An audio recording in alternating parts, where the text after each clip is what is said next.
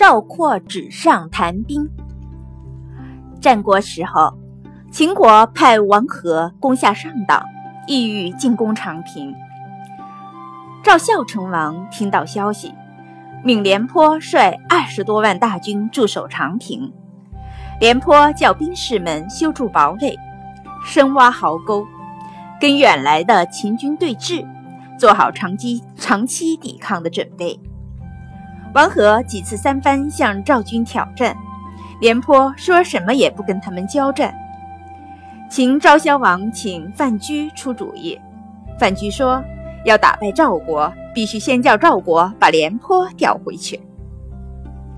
过了几天，赵孝成王听到左右纷纷议论，说秦国就是怕让年轻力。强的赵括带兵，廉颇不中用，眼看就快投降了。赵王听信了左右的议论，立刻把赵括找来，问他能不能打退秦军。赵括说：“要是秦国派白起来，我还得考虑如何对付。如今来的是王和，要是换上我，打败打败他不在话下。”赵王听了很高兴，就拜赵括为大将。去接替廉颇。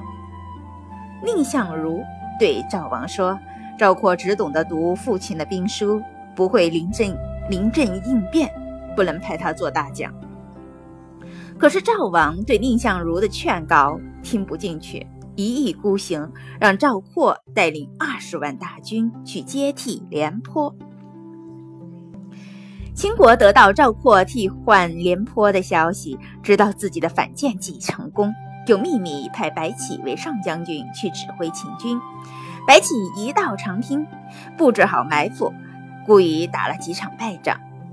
赵括不知是计，拼命追赶。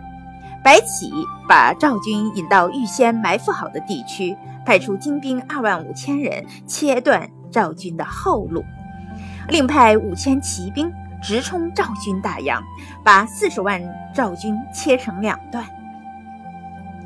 赵括的军队内无粮草，外无救兵，士兵叫苦连天，无心作战。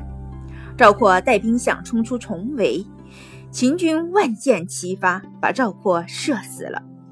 四十万赵军就在纸上谈兵的主帅赵括手里全军覆没了。赵括是个空谈家，自以为读过兵书。谙熟兵法，但没有亲身经历过战争。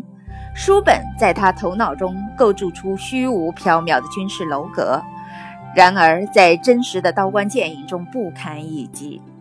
赵括因纸上谈兵而被作为空想家的代表一笑千古。